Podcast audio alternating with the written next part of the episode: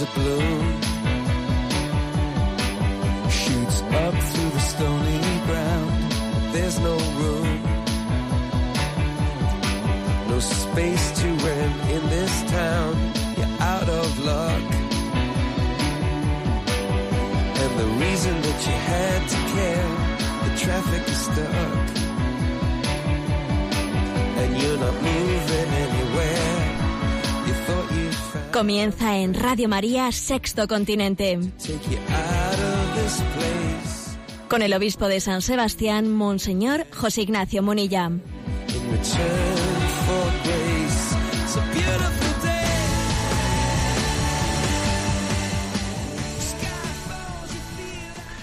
Un cordial saludo a todos los oyentes de Radio María.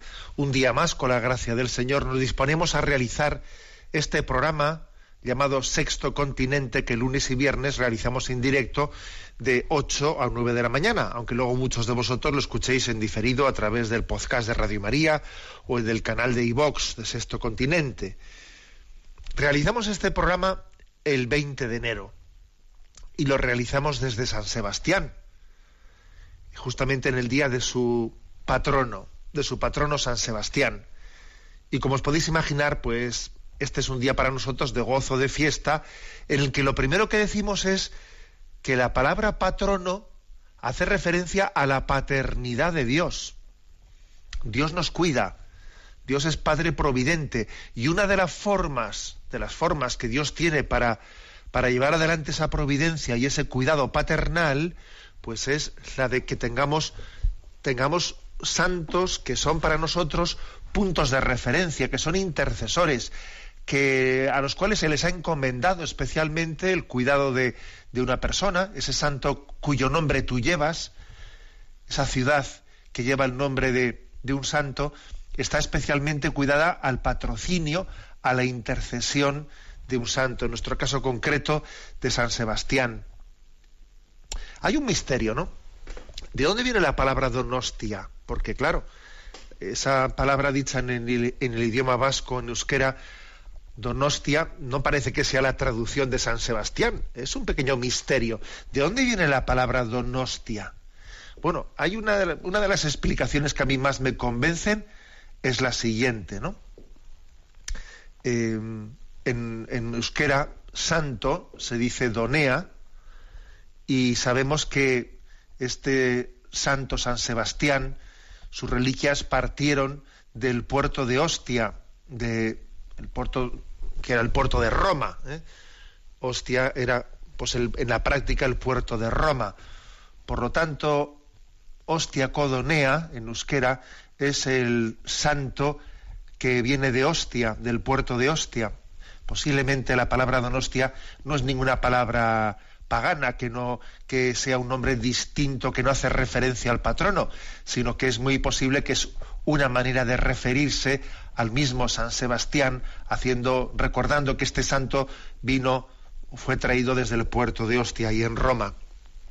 Por lo tanto, permitidme que comience el programa de hoy saludando a San Sebastián, dándole gracias porque cuide de nosotros cuantísimos lugares, ¿no? No tienen a San Sebastián como patrono. Dios es nuestro Padre y Dios ha querido que su paternidad se vea reflejada en tantas personas que nos, que nos rodean y en tantos santos que cuidan de nosotros. Pues bien, vamos adelante con este programa de Sexto Continente.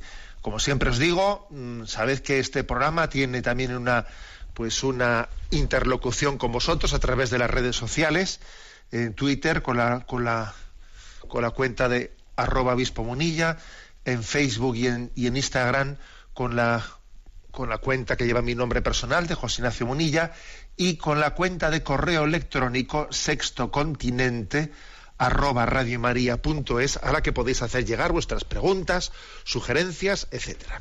Bueno, ¿qué primer tema he elegido para tratar en el día de hoy?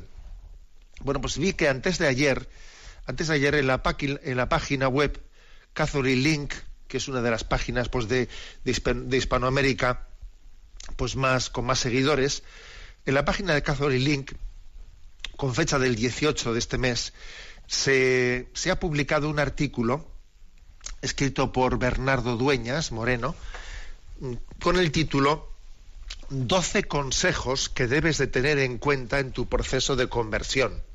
¿Mm? Es por lo tanto una pues una reflexión sobre consejos concretos, ¿no? A la hora de, que alguien tiene un encuentro con Cristo, tiene, tiene una conversión y a veces no, no termina de rematarla. O, o, puede cometer errores, ¿no? Errores crasos después de la conversión, porque también existen errores típicos de neoconversos, ¿no? Bueno, pues me voy a servir de este artículo, aunque digamos que eh, citaré los doce consejos que él da, los títulos de los consejos, luego los explicaré un poco a mi manera. Hay que decir que también en este, en, este programa, en Radio María, en su conjunto, somos testigos por el eco que nos llegan de los, de los oyentes de muchas conversiones que, que se producen. Es increíble que en el seno de la Iglesia acontecen dos cosas al mismo tiempo. Por una parte, la secularización aumenta, sigue creciendo, y esa secularización hace que se pierdan las raíces religiosas, que muchas personas, sectores de la sociedad van perdiendo su alma religiosa, pero al mismo tiempo van teniendo lugar muchas conversiones personales. Es como si los dos, las dos cosas aconteciesen al mismo tiempo. La secularización aumenta, pero también aumentan muchos casos concretos de conversión. Es como si en la puerta de la iglesia se chocasen al mismo tiempo los que están saliendo y los que están entrando. Algunos salen, parece que los zapatos les llevan afuera, y sin embargo otros pues reman contracorriente porque han descubierto también la vaciedad de la han tenido la experiencia de la vaciedad de la secularización del vacío interior, ¿no? Y retornan y redescubren, a veces por primera vez, a Jesucristo. Bueno, por lo tanto, este artículo de 12 consejos que debes de tener en cuenta en tu proceso de conversión, yo creo que eh, es interesante para todos, ¿eh? para todos, pero muy especialmente para aquellos que tienen un momento de gracia en el encuentro con Cristo. ¿eh? Y sin más los voy a desgranar. El primero dice, quien cambió fuiste tú, no los demás. ¿A qué se refiere esto? Pues se refiere a que a veces ocurre que el, que ha tenido la gracia de, de, encontrarse con Jesucristo, pues vive una paradoja, ¿no? La paradoja que en este momento ha vivido una gracia, una luz que lo ve todo claro, clarísimo, y no termina de entender cómo los demás no ven lo que él por gracia ha encontrado. ¿Mm? Y entonces a veces le, puede ocurrir que, le falte paciencia al neoconverso. ¿Mm? Es algo así como, como quien, deja, ¿eh? quien deja de fumar y en ese momento pues siente una aversión al tabaco y, y, tiene una impaciencia tremenda con los que fuman. Y le dice, oye, cuidado, que tú estabas fumando antes de ayer, ¿eh? Ahora no te conviertas tú en un hostigador de todos los fumadores. Fíjate que tú has estado fumando hasta antes de ayer y, no te escandalizabas de ello y además otros tenían paciencia contigo. Ahora también te tendrá, tendrás tú que tener paciencia con los demás. Es decir, el primer consejo es, es el siguiente, ¿no? Quien cambió fuiste tú, no los demás. Yo traduciría esto en lo siguiente. Es decir, has recibido una gracia Ahora, recuerda que esa gracia es gratuita. Ten paciencia con los que no la han recibido. No te conviertas ahora, digamos, en un intolerante, pues porque lo tuyo ha sido un regalo de Dios y así tienes que entenderlo. ¿eh? Celo apostólico sí, em, digamos impaciencia no. Segundo consejo. A veces es bueno un cambio de círculos sociales bueno, mm, hay que tener un, equilibrio en ese tema. Sí, sobre todo cuando nuestros círculos, cuando uno ha tenido una conversión y vive en determinados círculos que le pueden hacer imposible la coherencia, ¿no? Y vivir en gracia y fácilmente son círculos que le llevan al pecado, etcétera, pues obviamente tiene que saber cortar con ese determinado círculo, tomar la distancia necesaria, pues porque hay que poner los medios para que esa conversión pues tenga, pues, sea, sea constante ¿eh? y sea consecuente. Pero también además se trata no únicamente de por, por, huir de peligros, sino porque uno también necesita enriquecerse, ¿no? y entonces necesita también con quién compartir la fe. Entonces, el consejo no de, de, alguien que se ha convertido no es que porque se haya convertido tenga que cambiar de ambiente de cuadrilla, no. Pero sí es verdad que tiene que discernir si existe en su entorno un ambiente que, que le hace daño espiritualmente y además también el hecho de que igual tiene que compaginar sus amistades anteriores con compaginarlas, ¿eh? con unas nuevas amistades que también le enriquezcan, con las que pueda compartir su, su encuentro con Jesucristo. Tercer consejo, dice este autor, ¿no? No es obligatorio ser perfecto de la noche a la mañana, es un camino. ¿eh? Bueno, lo formula de esa manera, ¿no? ¿A qué se refiere este consejo? ¿En qué, en qué lo traduzco yo? Bueno, lo traduzco en que, en que la santidad, ¿eh? la santidad, cuando uno tiene la primera conversión, suele pensar que la santidad ya se ha alcanzado en la primera conversión. Y eso es un error. ¿eh? Claro, para él es tan novedoso ese encuentro con Jesucristo que dice, ya he alcanzado, ¿eh? al convertirme ya he alcanzado la meta. Que no, esto solo es el inicio. Y además es que será importante que entienda uno que, pues que lo más importante va a ser la segunda conversión, lo más importante va a ser la tercera conversión, o sea, es decir, va a estar siempre en ese proceso continuo, ¿no? Eso, eso también es clave. ¿eh? Y además en la primera conversión conviven con nosotros montones, montones de defectos que tienen que ser purificados y que, y que porque uno haya tenido una primera conversión que le ha derribado ¿no?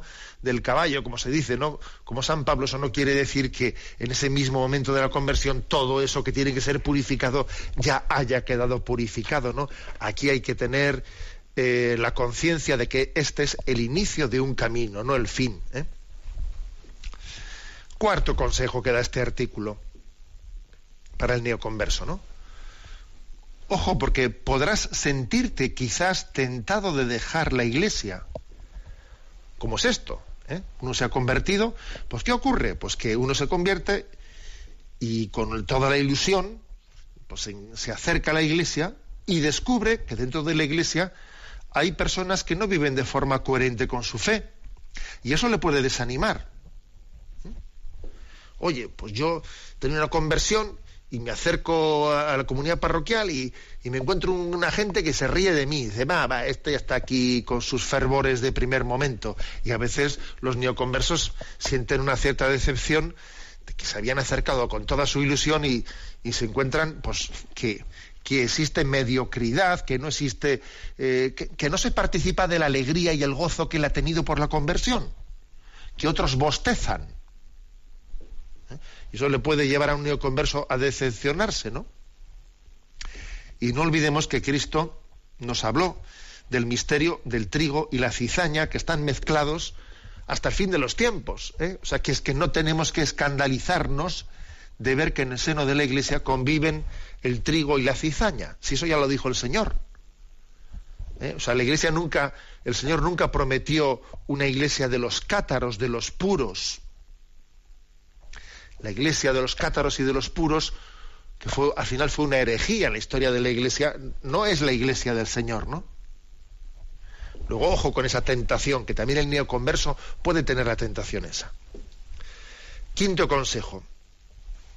Recuerda que la fe no es un sentimiento.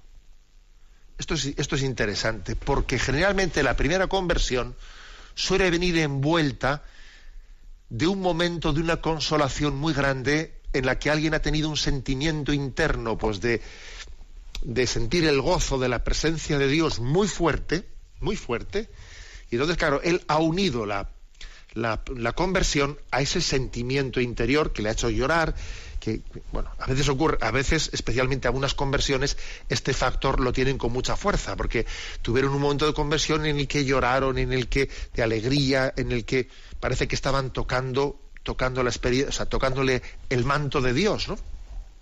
Pero ¿qué ocurre? Pues que ese sentimiento luego, cuando uno mm, pasa ese primer momento de la conversión, luego vienen las sequedades, ¿no? Uno no siempre tiene esos efluvios efluvios así mm, sentimentales, sino que viene la sequedad, viene caminar en el desierto, viene la desolación, y puede uno decir, bueno, pues mi primera conversión se ha agotado, se ha disuelto. No, es que la primera conversión, o sea, es decir, la fe no es un sentimiento. Dios te dio un sentimiento para que en ese momento sacudirte y poderte encontrar con Jesucristo, pero el sentimiento era un medio, no era, no, no era el encuentro mismo.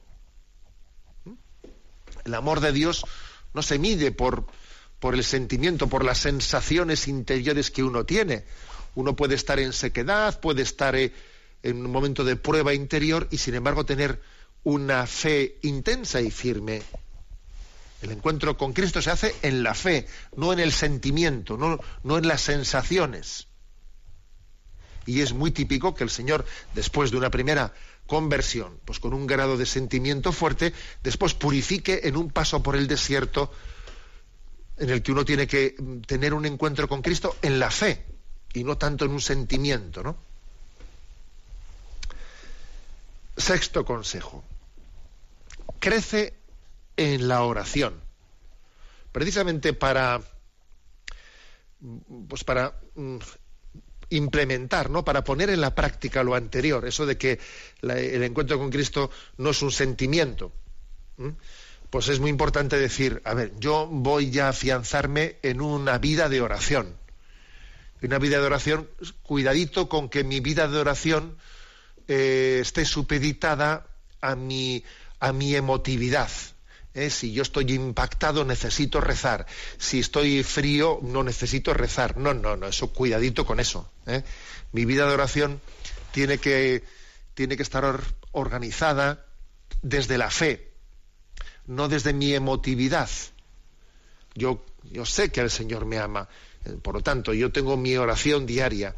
Y además, si, aunque yo tenga días emotivamente, pues eso, mm, más fríos, más, más calurosos, el Señor siempre está ahí, con lo cual mi plan de oración no se puede supeditar. Hombre, es verdad que puede haber pues, un momento en el que uno, pues eh, por esa vivencia interior emotiva que está teniendo, está llamado a tener un plus de, encuentro con, con, Cristo en la oración.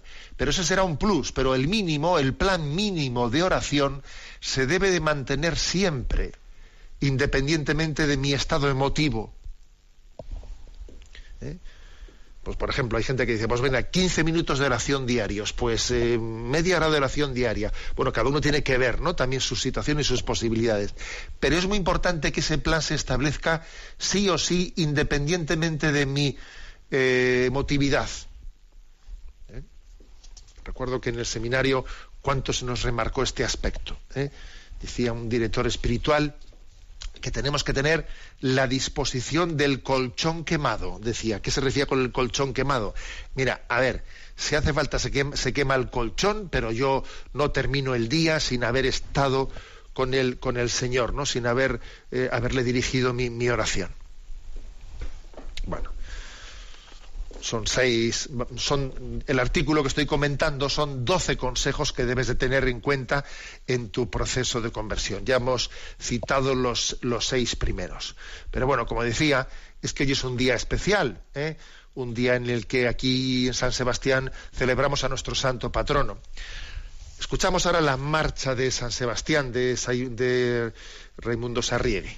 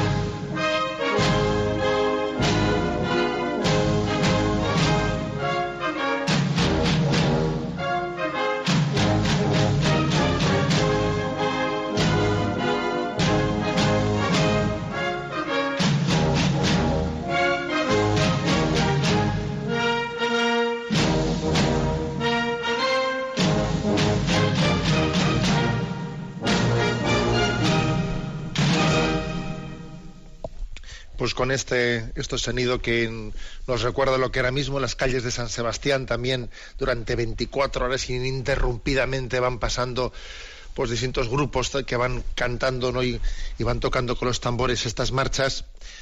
Hacemos en directo este programa desde aquí y estamos comentando el artículo que apareció antes de ayer en Catholic Link, 12 consejos que debes de tener en cuenta en tu proceso de conversión. Vamos con el séptimo. El séptimo dice, quizá tu forma de pensar era distinta a la que la Iglesia te propone ahora. ¿A qué se refiere?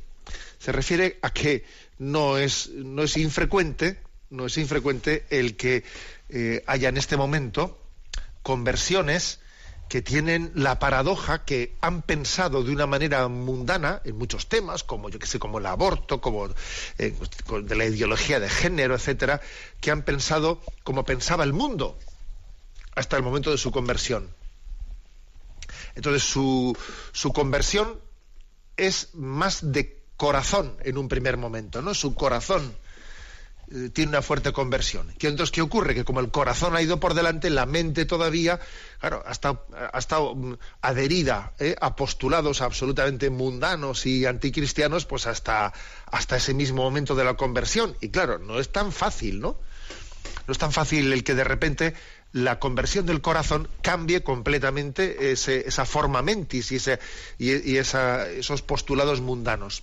A veces sí ocurre, ¿eh? A veces te quedas impresionado de cómo una primera conversión hace que alguien cambie su universo mundo completamente. Pero otras veces ocurre que, claro, ahí se produce una fricción entre mm, cómo yo me despojo ¿eh? de, de, toda la mentalidad mundana que, he tenido hasta, hasta, este momento de mi conversión. ¿eh? Bueno, obviamente creo que es muy importante que en la primera conversión podamos tener cerca de nosotros cerca de nosotros alguien con el que compartir, porque, claro, son demasiadas cosas, ¿no? Para que uno pueda reordenar él solo. Yo creo que creo que el mismo, el mismo San Pablo, por ejemplo, ¿no? Pues cuando San Pablo eh, tiene ese, encuentro con Cristo y es derribado, dice, vete a un lugar, Ananías te va a coger, él te, él, es curioso, ¿no? Dios dispuso que en torno a Pablo hubiese alguien quien le acogiese y que le acogiese en su casa y le tutelase, ¿no? La primera conversión tiene que ser tutelada. ¿eh? Tiene que ser tutelada porque, pues porque es imposible, ¿no? Eh, que ese giro, ese giro, pues sea el adecuado, el, correcto, el equilibrado, ¿no? Pues en la, en la soledad. Octavo consejo, ¿eh? también, digamos, de la mano del anterior. No hagas del grupo al que te integras un grupo social. ¿A qué se refiere con este consejo? A ver, que sí vas a necesitar un grupo de referencia. Tú te has, recién te has convertido, vas a necesitar un grupo de referencia. Es necesario, tú no puedes caminar, no puedes caminar en soledad. Ahora, tampoco busques una burbuja en la que refugiarte. ¿eh? Quizás la persona que está recién convertida puede, puede tener dos riesgos, o el de pretender vivir su conversión en, medio de un ambiente absolutamente mundano, que eso es muy difícil, pero también el, la tentación contraria puede ser la de abandonar, ¿no? Abandonar su, su ambiente natural y refugiarse en una burbuja que tampoco es eso lo que el Señor quiere de nosotros, ¿no? Sí a un grupo de referencia en el que, no, en el que podamos compartir nuestra conversión, ¿no? No a, una, mm, a un refugio, a una burbuja en la que nos aislemos de, del entorno o de la realidad en la que Dios nos ha plantado. Tenemos que florecer donde Dios nos ha plantado, no huir de nuestro entorno. Obviamente, excepción hecha de que cuando estamos hablando de un ambiente de pecado del cual uno obviamente tiene que tomar distancia y no ponerse en la tentación. Pero esto es importante, ¿no? El neoconverso tiene que tener un equilibrio en el que tiene que buscar su, nueva, su, nueva, su nuevo entorno, su nuevo punto de referencia, pero que no sea una burbuja que le lleve a aislarse de florecer donde Dios, donde Dios ha querido que viva. Noveno consejo. Dice, fórmate, fórmate. Hay mucha gente que te va a cuestionar, en el momento actual, cuando se produce una nueva conversión, alguien eh, es, visto de reojo por desde todas las esquinas, en la oficina, en otro sitio. Te van a mirar, te van a decir, ¿y este? ¿Y este? Menudo giro que ha pegado, ¿no? Te van a mirar, y vas a necesitar tener una formación pues, para poder dar, mm, poder explicar, ¿no? Lo que, lo que acontece dentro de ti. Igual también al principio tienes que decir mucho. Bueno, yo, yo estoy en. No soy, no, soy, capaz de explicarlo, de explicar o de responder todas las preguntas que me hacéis, porque yo también estoy formándome, que también es una buena manera de responder esta, ¿eh?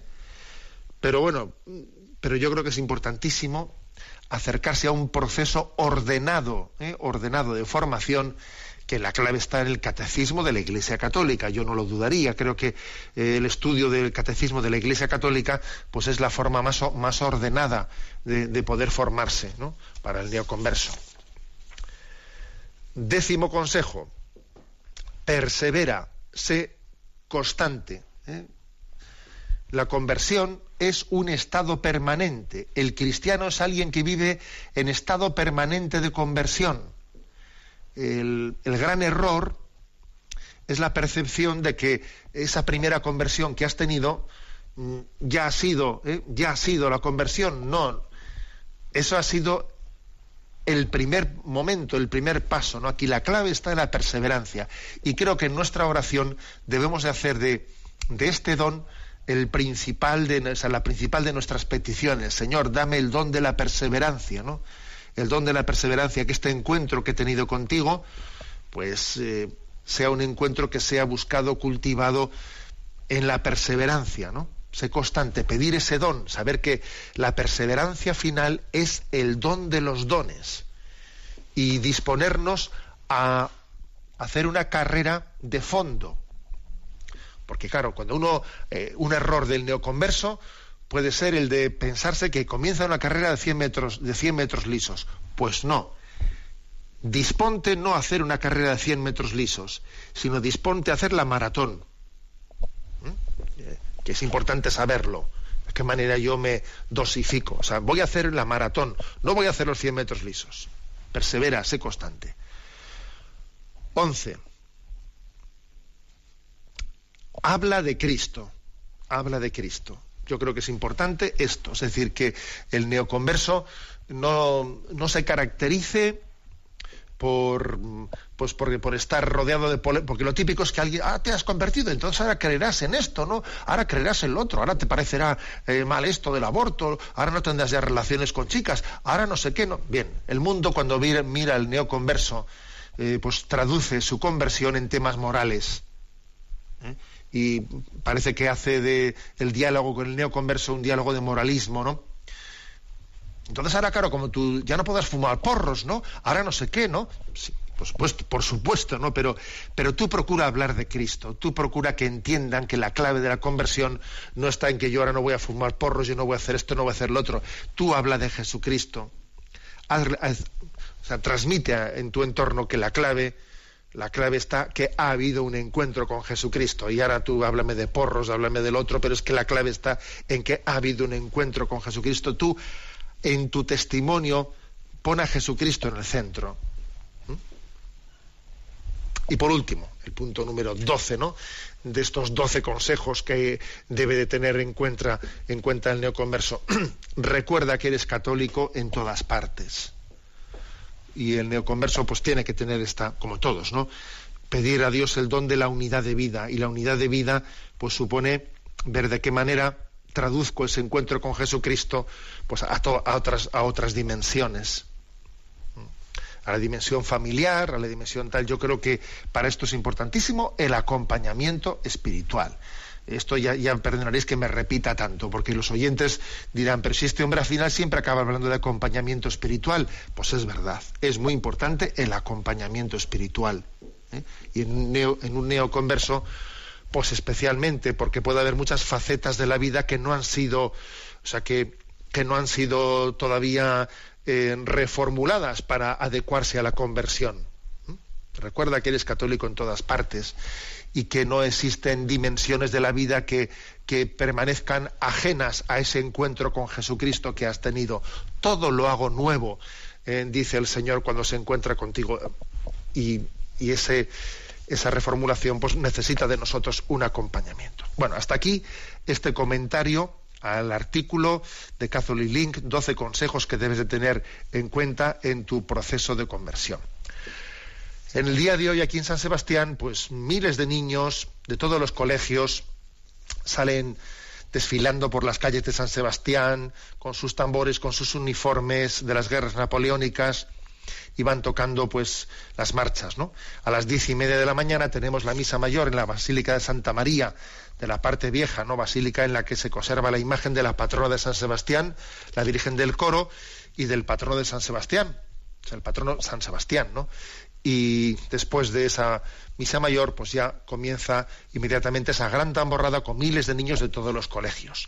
Esta es la marcha que te ven, una de las marchas que los niños van cantando y van tocando por, por las calles. La escuchamos.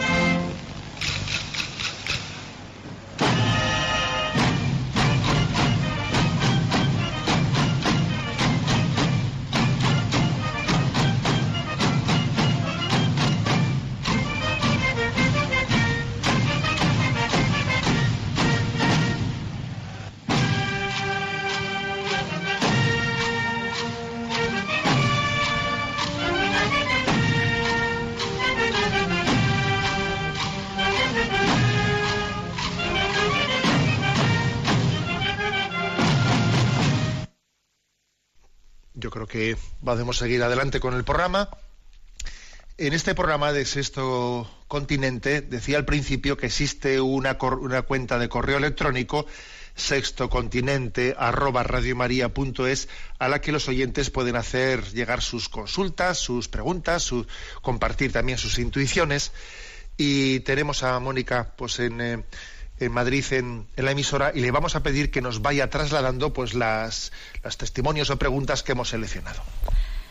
Empezamos con Paz Mora Valverde, que pregunta, quiero hacer una consulta sobre la película Silencio de Martin Scorsese, que tanta polémica está suscitando.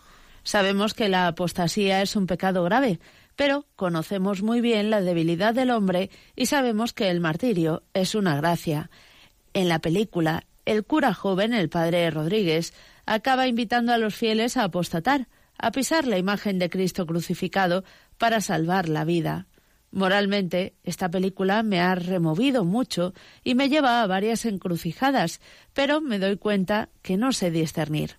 ¿Es correcto no apostatar para salvar la vida de los demás? ¿Se puede apostatar con la boca y vivir como un creyente, pero seguir siendo fieles en el corazón? Eh, ¿Cómo queda entonces la unidad de vida? Bueno, pues interesante la pregunta. Eh, he ido a ver la película, porque he dicho, bueno, yo creo que también como bastantes personas me estaban preguntando por este tema, pues he ido a ver la película titulada Silencio de Martín Scorsese, que es una película que, que quiere trasladar, o está ambientada, en lo que fueron las persecuciones de, a los cristianos de Japón en Nagasaki momentos históricos tremendos, ¿no? En el siglo XVI-XVII, en los que eh, miles y miles, ¿no? De, de cristianos en Japón fueron martirizados.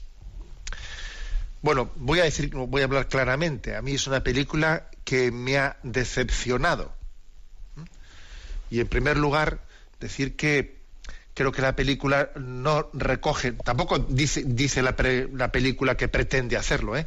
Pero desde luego la película no es fiel a lo que al martirio que allí aconteció, porque creo que lo acontecido en el martirio de Japón, que por cierto, también tenemos algunos santos, algunos santos vascos que allí fueron martirizados ¿no? en, aquel, en aquel momento. Bueno, pues decir que allí, desde luego, los padres jesuitas, ellos por delante, desde luego dieron un testimonio de fidelidad impresionante en medio de aquella prueba martirial. Y desde luego eh, la apostasía en ningún momento fue la que allí primó y los, y los, jesuitas, porque esta película lo que está planteando es que los que iban al martirio eran más bien, ¿no? Pues lo, los, los fieles más sencillos, que no tenían una formación teológica, cultural, pero claro, los jesuitas que estaban como más formados, ¿no? Pues ellos allí pues finalmente terminan apostatando, pues porque a veces hay que hacer como un pacto en la vida, porque para poder salvar la vida de uno mismo y de los demás, pues em, eh, pues uno puede apostatar y uno puede decir, bueno, yo interiormente eh, soy fiel a Jesucristo, aunque exteriormente pues mm, no lo sea y deje de ser cristiano y pase exteriormente a ser budista en vez de cristiano, ¿no? Entonces, como si la fe adulta de, los jesuitas, pues ellos les puede permitir hacer esta distinción, apostato eh, por fuera, aunque por dentro siga siendo cristiano, pero claro, el pueblo, eh, el pueblo más, digamos, no formado teológicamente, pues ese pueblo ya, pues, ala, esos van al martirio de cabeza, ¿no? A ver, eso históricamente es totalmente falso. ¿eh? En aquel momento, digamos, los evangelizadores predicaron al pueblo más fiel y simple, ellos fueron los que, los que abrieron el martirio, los que iban por delante. ¿Eh? Por lo tanto, es una gran falsedad histórica. Si bien digo que en realidad tampoco la película pretenda decir ni diga ¿eh? que, esa, que esa supuesta apostasía de los jesuitas aconteciese históricamente, pero claro, yo creo que en realidad la película es una proyección de nuestra mentalidad relativista y es una proyección de la mente atormentada de Martin Scorsese.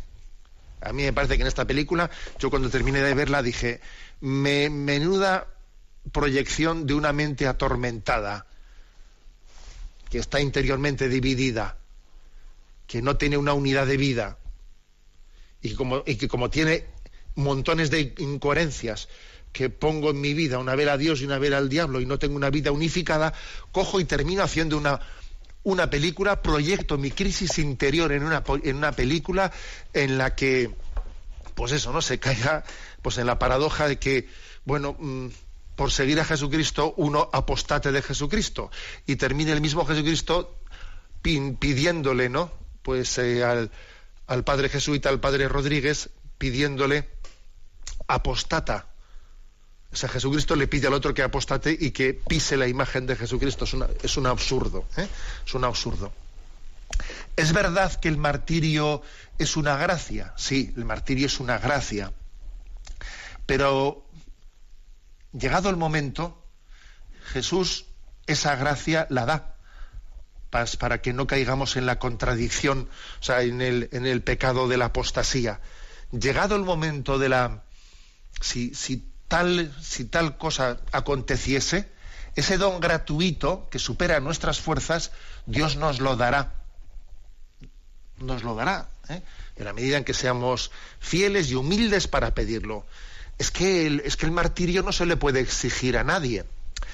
Es que Dios da el don del martirio cuando, cuando llega el momento, sí, ¿eh? si no hay otra forma de confesar, ¿no? No, hay, más remedio para ser coherente que el martirio. Es verdad que el martirio supera nuestras, eh, nuestras capacidades, pero también es cierto que Dios da el don del martirio cuando no hay otra forma de, de testimoniar el amor a Cristo. Y por ejemplo, pues en la persecución religiosa en España en torno a la guerra civil, etcétera, es impresionante que no conozcamos ni un solo caso, ojo, ¿eh? Ni un solo caso en el que alguien, ante la prueba del martirio, ante la posibilidad de, decir te van a matar, mm, si para salvar el pellejo, pues mira, eh, apostata, di una, una, cosa aunque pienses la contraria. Oye, no se conoce ni un solo caso en la historia, en la historia de la persecución religiosa en torno a la, guerra civil.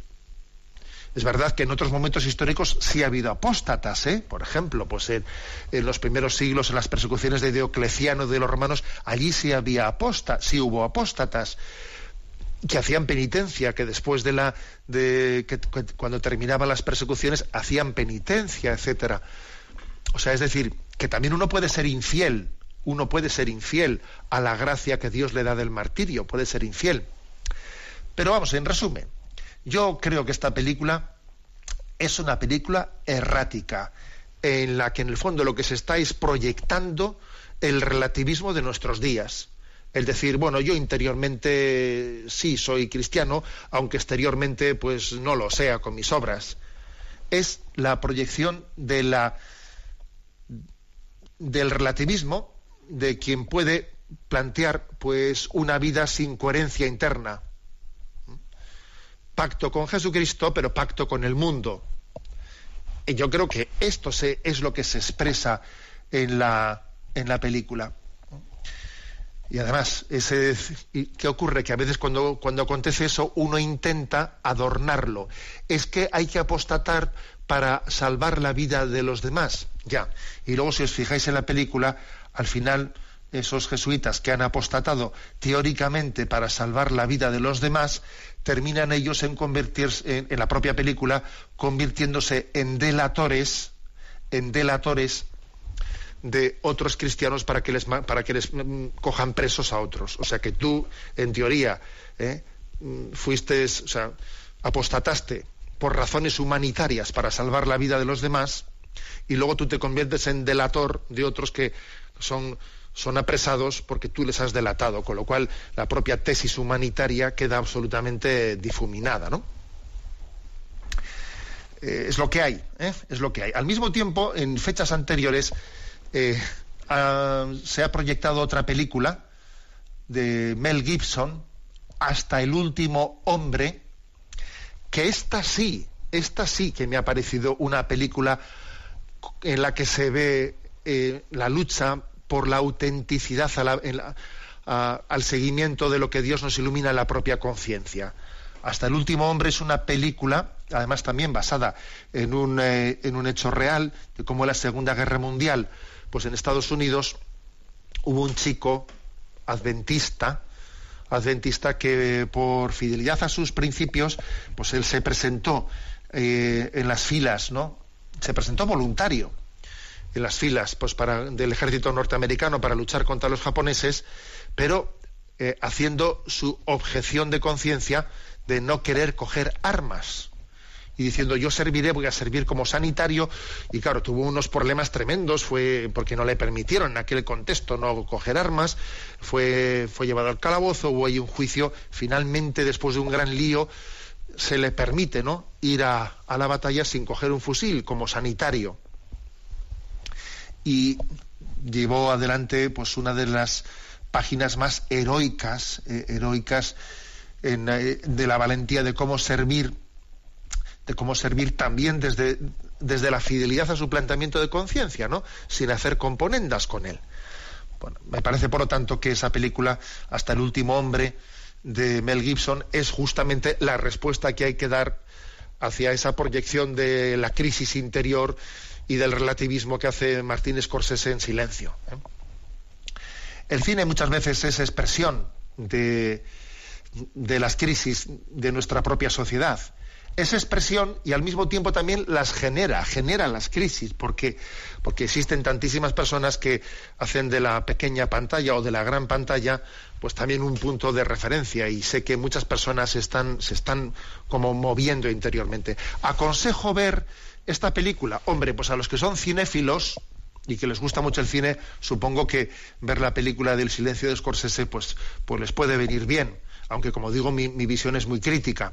Pero desde luego aquellos que no somos tan cinéfilos, que vamos al cine una o dos veces al año y que lo que queremos es una película redonda en la que no haya ambigüedades ni cosas raras, pues no la aconsejo. No la aconsejo porque, oye, pues porque para una vez que vas al cine, que, tú no eres cinéfilo, pues quieres una película que te aporte unos valores y que te ayude ¿no? pues a, vivir en, en coherencia en la vida. Bueno, esto es lo que yo diría. Han llegado varias preguntas, ¿no? Como esta que estamos contestando sobre la opinión ante esta película del silencio de Scorsese. Adelante con la siguiente consulta. Alba desde Manresa comparte. Estimado Monseñor, soy oyente casi accidental de Radio María. Doy gracias a Dios por ese accidente. Sin más preámbulos, le explicaré el objeto de mi correo. Verá, fui bautizada y recibí la primera comunión cuando niña, pero en la rebeldía y el desprecio propios de la adolescencia me alejé de Dios. Mi familia no se preocupó jamás de reforzar el avance en los sacramentos, y por mi parte tampoco surgió iniciativa alguna, dado que consideraba que la religión católica y Dios suponía un lastre para mis metas personales, para la realización de mi visión del mundo. No fue hasta el año pasado que algo cambió dentro de mí. Descubrí un gusto particular, me disculpará que no sea capaz de concretar más, que me obligaba a plantearme numerosas cuestiones anteriormente había dado por respondidas. Todas ellas me llevaban a la incógnita de Dios, por uno u otro lado, del derecho o del revés. En realidad, eran preguntas que siempre estuvieron allí, dudas recurrentes que me asaltaban al leer a los místicos en el instituto. Acalladas a la fuerza en aquel entonces, ahora parece que me encuentran más dispuesta a escuchar. Y en esas me hallo, monseñor, que quiero volver a la iglesia y no sé cómo exactamente. Por un lado tengo miedo y me siento como aquella ocasión en la que ofendí a mi padre no queriendo verle durante años. No es una metáfora, aunque pudiera parecerlo. Ocurrió de veras y por el otro en el corazón anida la certeza de obrar en lo correcto al buscar cobijo en su seno, al reincorporarme a un camino que sé que me corresponde. Desde la Navidad asisto a misa los domingos en mi ciudad, Manresa, en la provincia de Barcelona. No comulgo y saco un rato cada día para leer la Biblia, rezar el rosario y rogarle al Señor que me abra los ojos y ensanche mi corazón. Sobre ello va la primera cuestión que le lanzo. ¿Podría usted indicarme cómo proceder en mi reincorporación a la Iglesia? Si es necesario repetir algún sacramento o basta con tomar el catecismo y seguir a partir de ahí. Y la segunda cuestión está sin contexto introductorio. ¿Pueden las mujeres estudiar teología o solo les está permitido a los varones en la doble vía del seminarista que a una filosofía y teología? Gracias de nuevo, Monseñor, y que Dios le bendiga atentamente, Alba. Bueno, pues la verdad es que también le damos gracias a Dios, ¿no? Porque, pues porque en torno a Radio María es, es una alegría muy grande, ¿no? Ver cómo van aconteciendo pues conversiones por aquí y por allá. Dice ella que se encontró de forma accidental con Radio María, ¿no? La verdad es que pues es un pequeñito milagro esa extensión de Radio María. Eh, anda por ahí corriendo un tuit que, además que no ha nacido ni mucho menos de nuestro entorno eclesial, ¿no? Ha nacido de un entorno, bueno, pues que mira Radio María desde fuera con cierta, pues bueno, pues, pues iba a decir yo con, cierta jocosidad o con ironía, ¿no? Y se ve una imagen de la película del Rey León, se ve, ¿no? Pues el Rey León junto con su con su cría con, con Simba sabéis que Simba era la, la, cría no el cachorro el cachorro león se ve al, Rey León con Simba y se ve pues un, horizonte grandísimo eh, en el que le dice, ¿ves aquel cerro allí al fondo? Y le dice, pues más allá, más allá de ese cerro se escucha Radio María del carajo. Le dice, como diciendo, mira, es que Radio María se escucha en todas las esquinas. Le dice, ¿ves Simba aquel cerro ahí al fondo? Pues más allá todavía se escucha Radio María. Bueno, está ese, hecho en plan jocoso, ¿eh? ese tuit, ¿no? Pero lo curioso, lo curioso es ver cómo está aconteciendo, ¿no? Esa especie de, de lluvia, de ese goteo, digamos, ¿no? Ese goteo de conversiones accidentales, dice, dice esta chica de Manresa, ¿no? Bueno, bendito sea Dios. Bueno, y mi palabra para esta chica es decirle que, que todo es más sencillo de lo que parece. ¿eh? O sea, que no tenga ella la sensación de decir, ¿y qué hago? ¿Y cómo no sé qué? Si, si ya estás haciendo lo que tienes que hacer. ¿eh? Fíjate, dices, desde Navidades he comenzado a asistir a misa y, he empezado a leer la Biblia y rezo el rosario. A ver, asisto. ¿Qué es lo que debes hacer? Pues obviamente creo que hay un paso clave que es el de confesarte. El de preparar una buena confesión. ¿eh? Una buena confesión profunda en tu vida, pues llevarás muchísimo tiempo sin confesarte, entonces preparar una buena confesión creo que es bueno. Un servidor, eh, si me mandas así tu dirección, eh, pues yo encantadísimo te mandaría un librito que pude escribir que tiene el título de A la luz de su mirada. A la luz de su mirada es un librito que escribí sobre el examen de conciencia en el que eh, se hace el seguimiento de todos los mandamientos, un poco pues desmenuzado de cómo examinar la conciencia, y luego también el libro tiene pues una, un examen de conciencia desde el Evangelio de San Mateo, desde todas las perícopas, todos los pasajes del Evangelio de San Mateo, haciendo de ellos un vernos a la luz de la mirada de Jesucristo. ¿eh? Y y decir también que en la parte final del libro es un examen de conciencia más sacerdotal. ¿eh? Bueno, sí, de todas maneras, si alguno lo busca en la red, verá también la forma de poder eh, hacerse con él. O, bueno, en cualquier caso, sea con, sea con alguna ayuda externa como esta, o en un primer momento, eh, hecho de motu propio ese examen de conciencia. Lo importante es que busques un sacerdote pues que le, le, puedas decir, oiga, ¿podría yo quedar con usted pues para tener una, una confesión pues un poco más detenida porque hace mucho tiempo que no me confieso porque es porque he tenido una conversión reciente y quizás en este momento quisiera tener una confesión más detallada. Yo creo que esa es, esa es la clave. ¿eh? Pues pide en tu entorno eh, pues a un sacerdote que creas que puede ayudarte bien. Si tienes alguna duda, pues igual el propio obispado puedes pedirle a algún vicario del obispado que te que te recomiende un sacerdote. Yo creo que esa es la clave, ¿no? En, la, conversión, en los pasos de la conversión, una buena confesión eh, de, toda nuestra vida es un momento clave que disipa muchas dudas eh, y, te va, eh, y te va a abrir el camino. El estudio del catecismo de la Iglesia Católica me parece que es lo más ordenado que puedes hacer.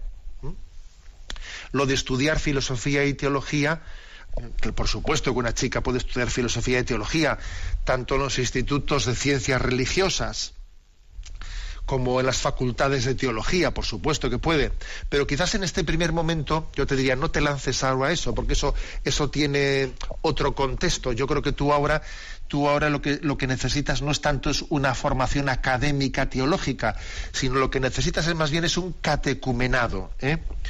Un catecumenado y eso lo vas a tener en el catecismo de la Iglesia Católica. ¿eh? Aquí también yo en San Sebastián he conocido a algún chico que se no bautizado, que en esa búsqueda de Dios se había salido de, una, de, estudiar la carrera de filosofía y en la carrera de filosofía entendió que Dios tenía que existir y se apuntó al estudio de, de la licenciatura de ciencias religiosas y allí, un poco de, según estaba estudiando, descubrimos que ese chico estaba en el Instituto de Ciencias Religiosas buscando su conversión, ¿no? Claro, y en realidad no era eso lo que necesitaba. Bueno, entonces cuando lo descubrimos, pues eh, le dimos el consejo de que dejase momentáneamente ¿no? esos estudios y que entrase en un catecumenado para, para recibir el catecismo en otro nivel, no en el académico, sino más en el existencial, ¿eh? en el existencial que es el que tú necesitas ahora, no el, no el académico. Y entonces, bueno, después más tarde, si uno tiene eh, la gracia de, mm, bueno, si uno tiene pues esa llamada a una formación más académica, pues ya lo hará. Pero ahora tú necesitas acercarte a, conocer el catecismo al mismo tiempo que ordenas tu, reordenas tu vida, al mismo tiempo que comienzas una vida de seguimiento de Jesucristo pues más, más estrecha. ¿eh? le, damos gracias a Dios por tu historia, por tu historia de conversión y, y la apoyamos ¿eh? en esta gran intendencia de oración que existe en el, en el seno de la Iglesia. Bueno, este programa eh, lo hemos realizado en un día que es 20 de enero, que estamos en San Sebastián y os pido a todos que encomendéis a esta, a esta diócesis que lleva a este santo como patrono, que seamos fieles, que la gracia del martirio que el Señor quiere concedernos a todos, ¿no? Pues la, podamos acoger. Yo una cosa que, he preparado pues para decir en la, en la homilía de hoy es que, el Señor nos conceda tener madera de mártires. entonces, ¿qué es tener madera de mártir? ¿Eh? Yo os leo un parrafito de la homilía que voy a pronunciar dentro de un rato ¿eh? en la Basílica de Santa María. Tener madera de mártir es mantener la firme determinación de vivir de forma que nuestras obras obedezcan a nuestra conciencia, al mismo tiempo que nuestra conciencia obedezca a Dios.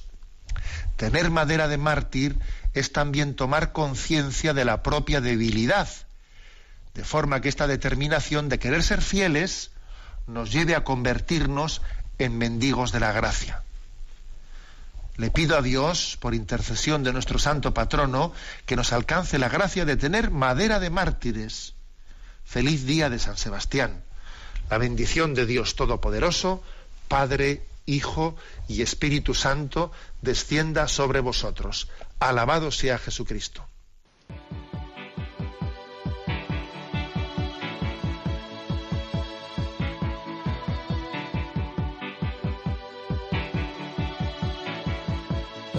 Is a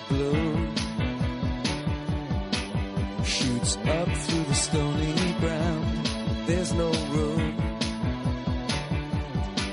no space to rent in this town. You're out of luck. And the reason that you had to care, the traffic is stuck. And you're not moving anywhere. You thought you found a friend.